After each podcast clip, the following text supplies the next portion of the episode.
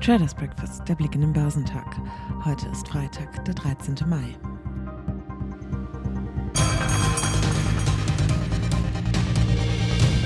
Die Verluste an den Aktienmärkten rühren vor allem von der großen Unsicherheit, wie schnell und wie stark die US-Notenbank Fed die Leitzinsen anheben wird. Es gibt die Befürchtung, dass der Leitzinsanstieg zu rasch erfolgen und die Wirtschaft dadurch in eine Rezession gestürzt wird.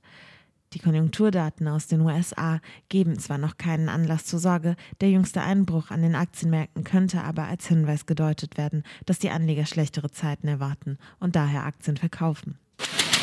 Die Aktien im asiatisch-pazifischen Raum legten am Freitagmorgen leicht zu und setzten damit die Achterbahnfahrt der Woche fort, in der die Anleger die Inflation und die globalen Wirtschaftsaussichten beurteilen. Der japanische Nikkei notierte 2,3 Prozent höher. In Hongkong stieg der Hang Seng Index um 1,5 Prozent. Der Shanghai Composite stieg um 0,4 Prozent, während der Shenzhen Component um 0,6 Prozent zulegte. Der südkoreanische Kospi stieg um 1,6 Prozent, während der australische S&P ASX 200 um 1,4 Prozent zulegte. Der Ausverkauf an den US-Börsen hat sich auch am Donnerstag fortgesetzt. Immerhin grenzen die Indizes die Verluste im späten Handel merklich ein. Der Leitindex Dow Jones Industrial fiel um 0,3 Prozent auf 31.730 Zähler. Er rutschte auf ein weiteres Tief seit Anfang März vergangenen Jahres. In diesem Börsenjahr hat sich der Rücksetzer auf fast 13 Prozent ausgeweitet. Sollte sich der Ausverkauf am Freitag fortsetzen, droht die schlechteste Börsenwoche des Dow seit Oktober 2020. Der von Tech-Unternehmen dominierte Nasdaq 100 hielt sich mit minus 0,2 Prozent auf 11.946 Punkte, diesmal vergleichsweise gut. Seit Jahresbeginn beläuft sich der Verlust des Index jedoch bereits auf knapp 27 Prozent. Vor allem die steigenden Kapitalmarktzinsen lassen die Investoren Tech-Aktien verkaufen. Der marktbreite S&P 500 schloss am Donnerstag 0,1 Prozent tiefer auf 3.930 Punkten. Im Dow sackten Tech-Aktien wie Apple und Microsoft weiter ab. Apple-Aktien fielen mit einem Minus von 2,7 Prozent auf den tiefsten Stand seit Mitte Oktober vergangenen Jahres. Sie waren im Vortag vom saudi-arabischen Ölkonzern Saudi Aramco als wertvollstes Unternehmen der Welt abgelöst worden. Der wichtige iPhone-Zulieferer aus Taiwan, Foxconn, musste die Produktion im chinesischen Shenzhen aussetzen, da derzeit in China die Corona-Infektionszahlen stiegen und die Regierung weitgehende Lockdown-Maßnahmen Maßnahmen ergriffen haben. Berichten zufolge soll auch der Apple-Zulieferer Unimicron die Produktion ausgesetzt haben. Daneben lastete eine Studie der US-Bank Wells Fargo auf den Papieren von General Motors und Ford. General Motors büßten 4,6 Prozent ein und Ford 3,0 Prozent. Wie schon am Vortag hat auch am Donnerstag der DAX seine hohen Verluste zum Handelsschluss wieder eingedämmt. Für einen Dreh ins Plus reicht das diesmal aber nicht.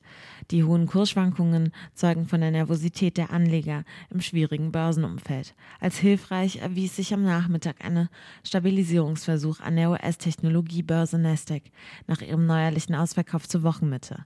Am vorletzten Handelstag der Woche schloss der deutsche Leitindex mit minus 0,6 Prozent auf 13.740 Punkten. Nachdem er zwischenzeitlich um zweieinhalb Prozent abgerutscht war. Für den MDAX ging es um 1,5 Prozent auf 28.180 Zähler bergab, womit der Index der mittelgroßen Börsentitel sich von seinem Tagestief ebenfalls absetzen könnte.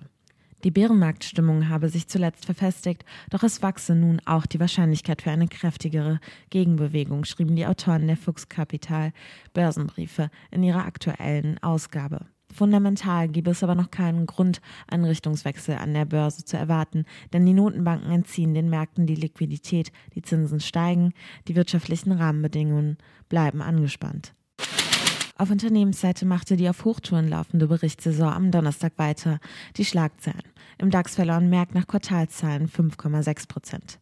Heidelberg Cement schlossen 4,6 Prozent schwächer. Expertin Elodie Ralf vom JP Morgan schrieb, ein schwaches erstes Quartal des Zementherstellers wecke Zweifel, ob das Unternehmen die Jahresziele erreiche. Die Titel des Essenslieferdienstes Delivery Hero zogen am Nachmittag deutlich an und stemmten sich als Tagessieger im DAX mit plus 6,1 Prozent gegen ihren schon seit Monaten andauernden Ausverkauf. Warte verloren im MDAX 9 Prozent. Ein schwieriger Jahresbeginn treibt hier den Anlegern wieder die Sorgenfalten auf die Stirn. Heute werden Zahlen zur Industrieproduktion in der Eurozone veröffentlicht. In den USA werden die Import- und Exportpreise sowie das Verbrauchervertrauen der Uni Michigan bekannt gegeben. Fresenius und Porsche halten ihre Hauptversammlung ab. Geschäftszahlen kommen von Deutsche Telekom, Carl Zeiss Meditech, Nagaro und Vitesco.